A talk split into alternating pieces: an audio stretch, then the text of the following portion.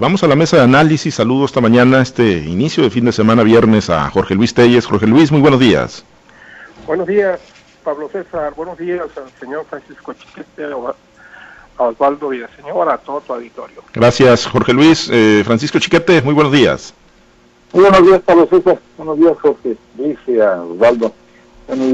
Gracias. En unos minutitos saludamos también precisamente Osvaldo Villaseñor. Bueno, ayer eh, reapareció, ya es el segundo video, de luego de su convalecencia por COVID-19, el presidente Andrés Manuel López Obrador eh, reapareció y bueno, pues se le vio ya mejor, ¿no? Que en el primer video donde se le observó recorriendo pasillos de Palacio Nacional, ayer el presidente confirmó que pues ya había salido negativo en la prueba de antígeno y libró el COVID-19. Corrió, pues afortunadamente para, para él en lo personal y afortunadamente para la gobernabilidad del país, corrió mejor suerte que más de 161 mil mexicanas, mexicanos que han muerto a consecuencia del COVID-19 en México y eh, bueno, casi 200 mil si le sumamos las cifras del INEGI, ¿no? Las estadísticas que también dio a conocer eh, Jorge Luis, pero bueno, nos deja pues ese gran debate, ¿no? Digo, en este ambiente de polarización, en este México tan encontrado en el que estamos viviendo, pues nos deja abierto ese debate, ¿no? Sobre si pues es pertinente que los gobernados conozcan la salud y conozcamos los datos clínicos de los gobernantes, porque bueno, en este ambiente de polarización, pues hay que decirlo, y aunque con la salud no se juega, desde luego, pues hay muchos que no terminaron por creerle al presidente Andrés Manuel López Obrador que tenía COVID-19, Jorge Luis. Pues yo me voy con la frase esa que acaba de decir, eh, una frase muy común, con la salud no se juega. Yo, yo sí creo que el presidente se, se contagió de COVID, más cuando pues un presidente que, que, que recorre las zonas rurales y urbanas del país sin las debidas medidas de precaución, que, jamás use cubrebocas, que no guarda la sana distancia, que, hay gente a su alrededor que se aglomera cuando llega a un lugar o cuando se despide. Y obviamente este muy expuesto no al virus, por más presidente que sea y por más escapularios que utilice, finalmente pues, le tenía le tenía que llegar Ahora no es lo mismo, ¿no? Que se enferme el presidente de la República que se enferme de nosotros, un ciudadano común y corriente que seguramente no la va a ir tan bien, pues porque no dispone de ese de ese equipo médico que tiene el presidente a su disposición. Y no es que lo critique, ¿no? O sea, pues, pues está bien, es el presidente de la República. En las informaciones que, que han llegado se habla de que un equipo multidisciplinario de los mejores especialistas del país han estado atendiéndolo. Y bueno, pues con esto pues eh, no es extraño que ya se está recuperando. El presidente de los Estados de los Estados Unidos, Donald Trump, en cinco días ya estaba de regreso en la Casa Blanca después de haber anunciado su positivo a coronavirus. Igualmente pasó con Bolsonaro en Brasil, con Boris Yeltsin en, el Reino Unido y con otros mandatarios que se han enfermado, obviamente, pues ellos tienen a su, a su disposición todo un equipo médico especialistas, neumólogos, otorrinos, eh, infectólogos y todo lo que tú quieras. Entonces, pues, para mí es normal, si realmente no le, no le pego fuerte al presidente, porque es una, esta es una constante de decir como que te puede pegar muy duro, te puede pegar leve, te puede pegar de manera moderada. Pues al presidente obviamente no le pegó muy duro, o sea, si tuvo síntomas leves, Cierto que en el primer video, el de hace una semana, no se le ve del todo sano, se le ve se le ve un presidente debilitado que estaba haciendo un esfuerzo para aparecer ante el país. Y eso es bueno, ¿no? que, haya, que haya, hecho ese esfuerzo para aparecer ante, el país a decir, bueno, pues sí estoy contagiado, pero, pero estoy bien. Aún así, con ese video, pues hubo mucha, mucha gente, muchas críticas, mucha gente que dudó de su estado de salud. Ahora el presidente ya parece mucho mejor, ya se le ha recuperado y ya nos queda claro pues que todavía van a pasar unos días para, para que se reintegren sus actividades. Yo creo que no va a pasar más de una semana. Quizás la próxima semana todavía la, tenga que estar en reposo para que ya reaparezca pleno de salud. Pero si le pregunta si creo yo o no creo, yo sí creo que se, que infectó, con la salud no se juega, y bueno, ocúpase por más populista y demagogo que seas, de, repito, con la salud no se juega porque luego se te revierte. Eh, eh, chiquete, yo, yo coincido, ¿no? Con Jorge Luis, desde luego, ¿no? Que, bueno, eres presidente de, la República, eres presidente de un país y, bueno, debes de tener acceso a, por supuesto, una atención médica de, mucha calidad, de privilegio, no te conviertes ahora sí que en un ciudadano común y corriente, ¿no? Está en juego la gobernabilidad del país, la conducción, y, yo creo que por ese lado no, no hay y no debe haber absolutamente eh, ninguna crítica, ¿no? De si el presidente tuvo acceso a la mejor calidad, a los mejores especialistas, a los mejores medicamentos y tratamientos. El tema es la opacidad, que nunca nadie dijo el estado clínico, el tema es que pues no supimos qué medicamentos le pudieron resultar efectivos, qué se le estuvo suministrando, qué se le está suministrando. Y el otro tema que yo veo también es que, bueno, sí, eh, desde el gobierno insisten en hacernos ver a los mexicanos o en hacernos pensar, pues que tenemos un sector salud eh, muy eficiente en un país donde lamentablemente han muerto casi 200 mil personas y, y la realidad es que no es así. Digo, sí, claro, por supuesto el presidente debe tener acceso a lo, a lo mejor de que se tenga, que se tenga disponible, pero la realidad para los mexicanos es muy contrastante, Francisco. Pues sí, lamentablemente así es Recordarás que cuando Trump se recuperó tan rápidamente, dio la explicación de que encontraron un cóctel de medicina con un tratamiento que él quisiera y que iba a trabajar para que se a uno de los estadounidenses. Pues no tenía mucho tiempo y tampoco trabajó mucho, pero el cóctel salía costando algo así como 100 mil dólares. Algo que por supuesto ni siquiera en Estados Unidos alcanza a tener el ciudadano promedio. Y más cuando tiene un sistema de salud en el que el que tiene dinero la logra, el que no, pues ahí se queda. Es lo mismo acá en México, seguramente al presidente le dieron los mejores tratamientos, las medicinas más, más al, día en este, en este trabajo, y es muy bueno que haya ocurrido, no solamente por la cuestión humana que hay que tenerla siempre en cuenta, sino porque es el presidente, y si el presidente le pasa algo, el país le va muy mal, le va pues, con los problemas de gobernabilidad, de economía, de impacto económico que todos podemos imaginar. ¿Qué está pasando en México? ¿Por qué el presidente insiste, y su equipo sobre todo, insisten en que las cosas van muy... No, es algo que esté dentro de mis capacidades de entendimiento. Tener una cantidad de muertos como la que tenemos de ninguna manera puede generarle optimismo a nadie.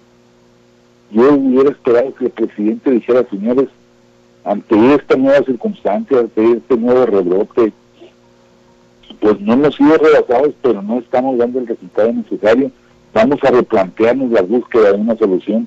Pues no, ni siquiera convocado a que los demás sectores del país participen con ideas, con propuestas. Por el contrario, a todo aquel que da una, una proposición inmediatamente lo descalifican, lo consideran un enemigo, lo consideran un contrincante político, un conservador, un fifí, etcétera. Ese, esa es la grave situación del país, no solo la pandemia, sino la falta de voluntad para asumir lo que está sucediendo en realidad. Sí, ni, ni siquiera el uso de cubrebocas, ¿no? Digo, aunque está solo y aunque es un video, pero bueno, yo creo que con el nivel de exposición que tiene el presidente, hablando de un tema tan sensible como el COVID, pues bien, bien le vendría al país, ¿no? Y a esta estrategia, porque hasta el momento, Osvaldo, pues esa es la única estrategia, la autoprevención, ni siquiera tenemos vacunas en estos momentos. Tú eres de los que, pues si así lo has escrito, pues eh, te has mostrado escéptico, ¿no? Sobre si el presidente estuvo o no estuvo verdaderamente contagiado de COVID-19 luego de que ayer anunciara que había dado ya positivo eh, negativo en, los estudios de antígenos. Osvaldo, te saludo, muy buenos días. Muy buenos días, Pablo César, muy buenos días. Chiquete, Jorge Luis. Lo que pasa es que ustedes no creen en Dios por eso. Yo sí creo en Dios, creo en los milagros, creo en un presidente que se contagió en el mejor momento en que debió haberse contagiado. O sea, le vino con manillo al dedo el contagio. Con manillo al dedo le vino el contagio al presidente. Estaba en medio de una crisis política, eh, producto de que tomó la decisión de vacunar a su ejército electoral antes que a los médicos, antes que a los adultos mayores. En esos días el INEGI da a conocer de que había no solamente 150 mil muertos, sino había 184 mil más productos de coronavirus. En esos días la Organización Mundial de Salud eh, reveló y desnudó la gran mentira del presidente de que había comprado vacunas, no había comprado, las que llevaron a México fueron producto la fase experimental regaladas. En esos días el Banco de México anuncia que el decrecimiento económico del PIB el año pasado fue de menos 8.5% y todas esas consecuencias que se pudieron ver convertido en una tormenta perfecta para el presidente y generar una crisis política como la que ya tenía por la decisión de vacunar a la nación, pues prácticamente pasaron de noche, pasaron de noche y vemos a un presidente pues que estaba recibiendo muestras de solidaridad. Yo también pienso igual que Jorge Luis, con la salud no se juega, hay que tenerle miedo a Dios, pero bueno, eh, lo cierto es que los milagros existen y luego dicen que el presidente eh, contagió, tuvo su día de crisis, se recuperó y en nueve días, en nueve días salió negativo. Pero la gran pregunta es, oye, en ninguna otra parte de todo México se han dado casos de alguien que nueve días salga negativo. O sea, no va contra toda la conducta y puede recibir los mejores medicamentos para superar tu crisis de salud, pero la, la, la presencia del virus ha quedado demostrado que son 14 días o más días todavía. Y pregúntenle a, todos los que nos hemos infectado cuánto tardamos para salir negativos de la presencia del virus. O sea, para decir ya no tenemos virus en el cuerpo. Pues nadie, yo creo que nadie en México ha salido antes de los 14 días. Entonces podrás salir de tu crisis de salud, pero no negativo. Ojo, muy importante ese, ese dato. Sí, entonces, entonces eh, y aquí salió en nueve días salió negativo el presidente. Oye, en el mundo solamente hay un caso que lo supera, el de Donald Trump. En cuatro días salió negativo. Entonces, todos esos, todos esos detalles te dan a, a, pensar que estamos ante un gran milagro de Dios. Pero además, fíjate bien, un paciente de 67 años, de la, de la comunidad vulnerable, un paciente hipertenso, un paciente diabético, un paciente con problemas cardíacos, un paciente que ya padeció un infarto, si tú te vas a revisar el padrón de conducta clínico del virus, te das cuenta que la gran mayoría de la gente que está falleciendo en el mundo obedece a pacientes hipertensos en primer lugar, y en segundo lugar a diabéticos, y en tercero a lo del corazón. ¿Y cómo no pensar en un gran milagro que el presidente que reúne esos tres perfiles que combinados con COVID han dejado millones de muertes ya en todo el mundo, y aquí en nueve días el presidente salió completamente ya borrado y negativo en COVID. Oye, eso es un verdadero milagro. No sé cuántos milagros se ocupen para ratificar a una persona, pero estamos ante la gran oportunidad de tener otro santo mexicano, San Andrés. bueno, eres extremadamente religioso, Osvaldo, y demasiado, demasiado creyente. Pero, por ejemplo, este tema de los nueve días, Jorge Luis, que, dice Osvaldo, aquí el, otro gran tema es, pues digo, ¿desde cuándo estaría contagiado, no? Porque es la otra gran crítica que se le ha hecho al, presidente Andrés Manuel López Obrador, que muy posiblemente ya habiendo estado contagiado, bueno, se sube a un avión comercial, realiza sus giras, estuvo creo por Nuevo León eh, en ese último fin de semana de exposición pública, y, y por eso yo eh, planteo mucho, ¿no? O sea, eso no es pertinente, eso no es ya necesario que, que demos el paso como sociedad, que se modifiquen leyes para que los gobernantes tengan, se habla mucho de las 3 de 3 y muchas otras cosas, ¿no? Desde el punto de vista patrimonial, fiscal, pero el tema clínico siempre ha sido un tabú para los mexicanos. Conocer cuál es el estado de salud de sus gobernantes, eso ha sido literalmente imposible, Jorge Luis. Pues en esto sí, el presidente, la verdad, el presidente no tiene defensa en esto. El presidente, según dicen, incluso lo aceptan sus, sus propios, este, sus propios porristas. El presidente ya sentía síntomas cuando empezó esta gira de hace dos semanas por diferentes estados del país. No recuerdo, creo que fue Monterrey, San Luis, algunos de esos. Ya presentaba síntomas y sin embargo, pues aún así se fue a la gira, o sea, teniendo todo ese equipo interdisciplinario, teniendo a su lado al secretario de Salud, al ilustre subsecretario de Salud, López Gatel, ¿cómo es posible que, que se vaya de gira cuando presente al menor, el menor síntoma, el menor de todos, habría sido más que suficiente para que no realizara esa gira? Ya no tanto por, por él, no, sino por la cantidad de personas con las que iba a tener contacto y con las que seguramente iba infectar con su padecimiento. Todavía cuando el presidente le dan el resultado positivo, sigue con sus actividades y se regresa todo en un vuelo comercial a la Ciudad de México. Esto sí es una irresponsabilidad de su parte y aquí en esto sí no tiene defensa. Por lo demás, en cuanto a que tenemos derecho a conocer el estado de salud de nuestros gobernantes, pues es obvio que sí tenemos derecho. Todos los presidentes que se han enfermado han estado informando permanentemente de su evolución, de su estado de salud, incluyendo el presidente Trump de Estados Unidos, donde hubo cuando menos dos conferencias de prensa del equipo médico que lo atendía para conocer la evolución de su enfermedad. En este caso, el único que ha salido a decir, pues ha sido el propio, el propio presidente.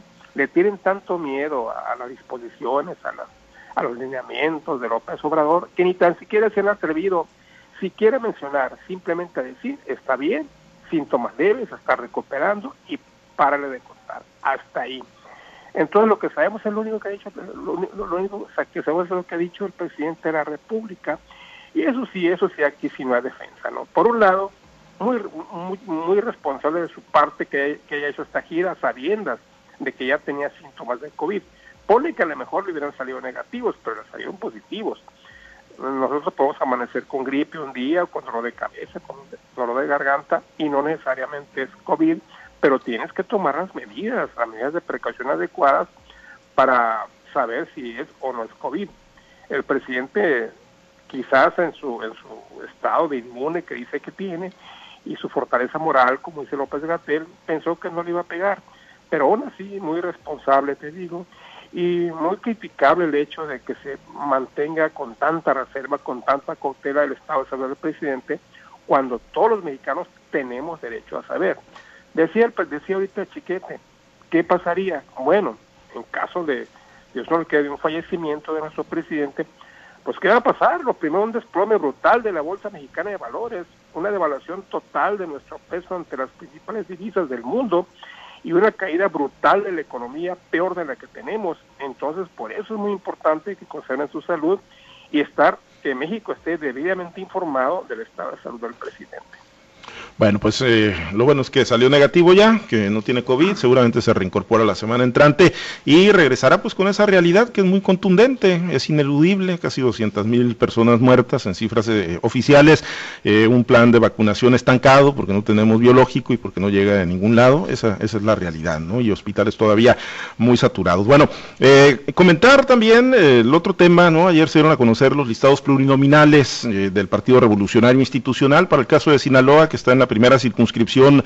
Van dos sinaloenses, una que es la coordinadora de comunicación social, tengo entendido, del CEN del PRI, líder de las, eh, de, las juventudes, Paloma Sánchez Ramos, ella va en el eh, tercer lugar de la lista, en el primer lugar va Laura Lorena Aro, en el segundo va el dirigente cenecista Ismael Hernández Deras, y en el octavo lugar fue colocado Jesús Valdés Palazuelos, Chuy Valdés, desde que no recibió la nominación como candidato al gobierno de Sinaloa, pues especuló mucho, ¿no? Y se da por un hecho que aparecería en el listado plurinominal Chuy Valdés, pero bueno, para muchos fue sorpresa, yo no sé si para el propio Chuy Valdés lo sería, que quedó en el octavo lugar, Chiquete, eh, decía ayer Chuy Valdés, es un reconocimiento para la militancia priista, yo, no sé si lo dijo en doble sentido Chuy Valdés porque algunos lo ven muy lejanos en la lista, o si es una posición cómoda que le garantiza un espacio en San Lázaro de nueva cuenta al dirigente del Revolucionario Institucional Chiquete, eh, cómo la ves la integración de esta lista?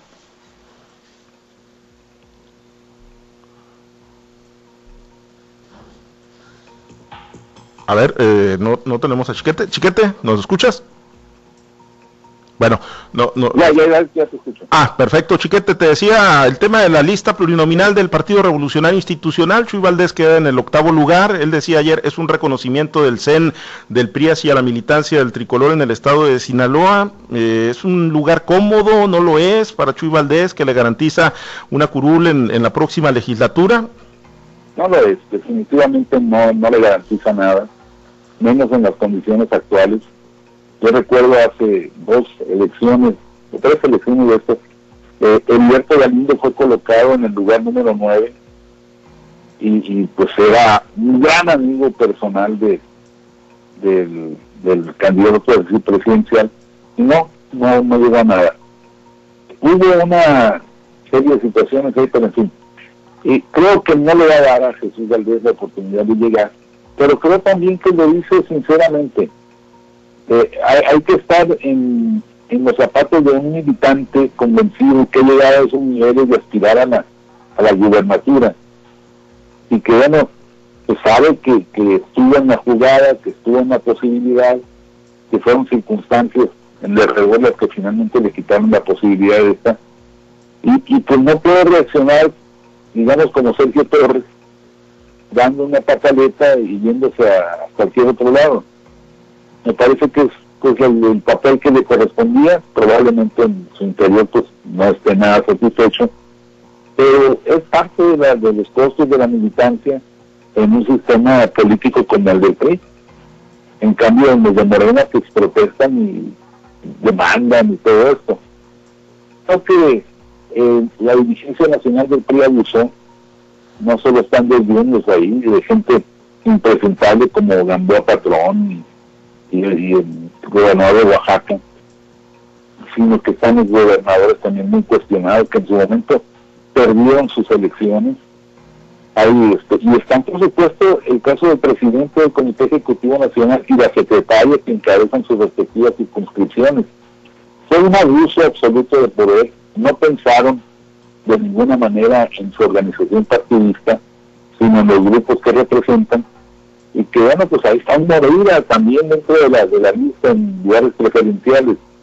Eso habla de que el PRI no tiene una conciencia real de su condición cree que sigue siendo pues el, el botín de toda la vida y así les va a ir seguramente en las listas circunscripcionales.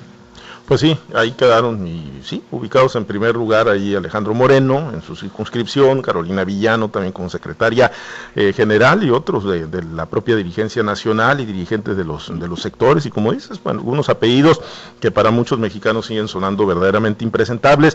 Pero aquí en el terreno local, Osvaldo, bueno, Chuy Valdés, octavo lugar, eh, es una posición que, va en función de su aspiración, que, compensa eh, lo que finalmente terminó por, sacrificar, porque hay que reconocer, tenía las estructuras para hacer una gran rebelión, ¿no? Eh, no la hizo, se disciplinó.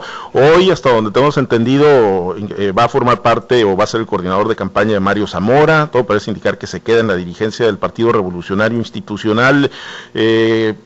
¿Qué, lees tú en este pues lugar, octavo lugar en el que colocaron a Chuy Valdés en la lista plurinominal, Osvaldo? Pues mira, de entrada que, aparezca en la lista pluri, olvidémonos primeramente del lugar, que aparezca en esta pluri termina por confirmar una especulación que ya se daba y que nosotros consignamos en nuestra columna. Pues yo creo que un mes antes de que se diera a conocer el nombre del candidato a la gubernatura. Y en aquellos tiempos nosotros escribimos que el destino de Jesús Valdés estaba en, la, en formar parte de la lista plural de diputados federales, que él no se iba a presentar ninguna campaña política. Y a ese nivel lo dejamos, que era que no estaría inmerso como candidato en una campaña política. Después se habló de que podía ser candidato a la alcaldía, pero bueno, siempre un mes antes se dijo que Jesús Valdés estaba no destinado a ser el candidato a la gobernatura, que no bajara la indicación a su gente, sus militantes, bueno, pues era normal, al final todo el mundo conservaba eh, la ilusión de que por rebote o por descarte o por cualquier circunstancia pudiera ser candidato. Pero más, más de un mes atrás ya se decía, el destino de Jesús Valdés está en ser parte de esta plurinominal. Que ve en el octavo lugar, la verdad, hay carajo qué reconocimiento tan grande, diría yo, por más que saco cuentas, eh, no, no, no dan, no dan para que pueda pasar. Tendría que darse una verdadera catástrofe eh, combinada con un, un resultado más o menos en votos para que el PRI pudiera meter cuando menos ocho. Pero si a eso le agregas el principio de la paridad de género, que está en duda si existe o no existe ahí en lo federal, la traigo la duda, pero bueno, si le aplicas lo que aquí en Sinaloa existe, de que primeramente tienen que completar el, el 50% de mujeres, está el elevado rango constitucional, pues quiere decir que el 8 se convierte como en 13 más o menos. Entonces, menos posibilidades se le dan para que puedan llegar a, la, a, una diputación pluri Jesús Valdés. Entonces, yo creo que Sinaloa, en el buen, en el mejor de los escenarios, pues va a contar con una sinaloense. Pero en la figura de Paloma Sánchez. Pues sí, sí, la realidad que está esa duda, ¿no? De, si el ajuste en las listas también para, para, garantizar equidad de género va a aplicar en el Congreso de la Unión. Aquí en Sinaloa sí va a aplicar, ya lo han dicho las autoridades electorales. Jorge Luis, pues eh, esto pues lo compromete a algo a Chuy Valdés en medio de, la campaña electoral, insisto, parece ser que va de coordinador de, Mario Zamora. Eh, es un aliciente para, para que, bueno, las estructuras que él construyó, las estructuras que él tuvo aceitadas, ¿no? En el estado de Sinaloa que mantuvo operando en los recorridos por todo el estado, eh, le, genera ir en la octava posición un aliciente o traerá construida pues alguna otra alternativa de participación? nada, más que reconocimiento, esta es una ofensa, una ofensa para Jesús Valdés Palazuelos, que primero no hayan excluido de la lista, quién sabe, ¿no? Realmente, como lo acaba de citar Osvaldo, qué posibilidades reales tuvo Jesús Valdés de ser. A lo mejor ni, a lo mejor ni las tuvo, ¿no? Pero pues la especulación lo ubicaba como uno de los prospectos a la candidatura gubernamental. Y él también así lo creía, él también así lo creía, me consta que así lo creía. Luego dicen que le van a dar como premio de consolación la, la candidatura a la presidencia municipal de Culiacán, cosa que no le desagradaba. Y bueno, pues, pues tampoco, ¿no? Una jugada por ahí que yo todavía no entiendo, como sale Faustino Hernández, de, así como del, sombrero del mago, como candidato a la presidencia municipal de Culiacán, y pues tampoco. Y ahora esto de, yo no veo ningún reconocimiento a que, a que Jesús Valdés vaya de octavo lugar. Te digo, para mí es una humillación para el primo sinaloense el hecho de que no vaya prácticamente ninguno, porque esta muchacha Paloma Sánchez que bueno, yo me tocó conocer una vez y me pareció una persona muy amable, muy, de mucha presencia, que es de Mazatlán, que es dirigente nacional del PRI-MX y la secretaria de Comunicación Social del CEN, pues yo no lo veo como un reconocimiento a Sinaloa, más bien esa es parte de la gandalle, descarado, cínico, que hace Alito Moreno, de primero asegurarse él, su secretaria general y sus principales colaboradores, sus amigos, el juniorismo presente con los hijos de, de, Gamboa Patrón, con los hijos de, Alejandro Murat, eh, gobernadores tan impresentables como Rubén Moreira, como lo, lo bien ha dicho Chiquete, la palabra correcta, impresentable. ¿Cómo es posible que el PRI no entienda, no entienda lo que pasó en el 2018 y siga con las mismas prácticas de siempre? Definitivamente esto es una, una humillación también para los gobernadores priistas, en los que, por lo que veo, ni las manos metieron en la, en la confección de estas, de estas listas. Yo decía en mi columna de hoy que a lo mejor del 10 para adelante había sinaloenses, ya nomás por cortesía, pero resulta que no, no, no veo ninguno, ninguno, ni siquiera del 10 al 40, al menos que yo conozca ninguno y si no los conozco pues son gente que no está que no está activamente ah, activamente, activa, eh, activamente político. Entonces te digo, una gandalle total y para mí una ofensa contra el prismo sinaloense y contra Jesús Valdés Palazuelos. Muy bien, pues vamos a ver, ¿no? Que, pues cómo opera, ¿no? Finalmente Jesús Valdés Palazuelos en función de esto, pues que, que, así ha sido leído, ¿no? Como, como una ofensa más que un reconocimiento, pues ir en el octavo lugar no le, no le garantiza llegar a San Lázaro para la próxima legislatura. Nos vamos, nos despedimos, muchas gracias Jorge Luis, excelente día. Gracias, Pablo César. Muy buenos días. Buenos días a todos. Gracias, Francisco Chiquete. Excelente día. Saludos, un saludo para todos. Osvaldo, muy buenos días. Muy buenos días a todos, saludos muchachos. Y ya para ir, nomás les digo, también vamos a tener un santo sinaloense lo platicaremos mañana. Ah, caray, ya, otro que va a salir negativo. bueno. No, no, no, no. Lleva dos. En el mundo no se ha registrado más que un solo caso de Hong Kong que lleva dos. Y ha sido objeto de todos los estudios y aquí yo uno que lleva dos ya. Bueno, vamos a estar pendientes entonces. Gracias, eh, Osvaldo. Gracias a los gracias a los compañeros operadores en las diferentes plazas de Grupo Chávez Radio. Muchas gracias al auditorio. Manténgase conectado con nosotros a través de nuestras alternativas digitales, nuestro portal noticiero altavoz.com, nuestras redes sociales, Facebook, Twitter, Instagram, los podcasts en Spotify. Muchas gracias por acompañarnos. Soy Pablo César Espinosa. Le deseo a usted que tenga un excelente y muy productivo día.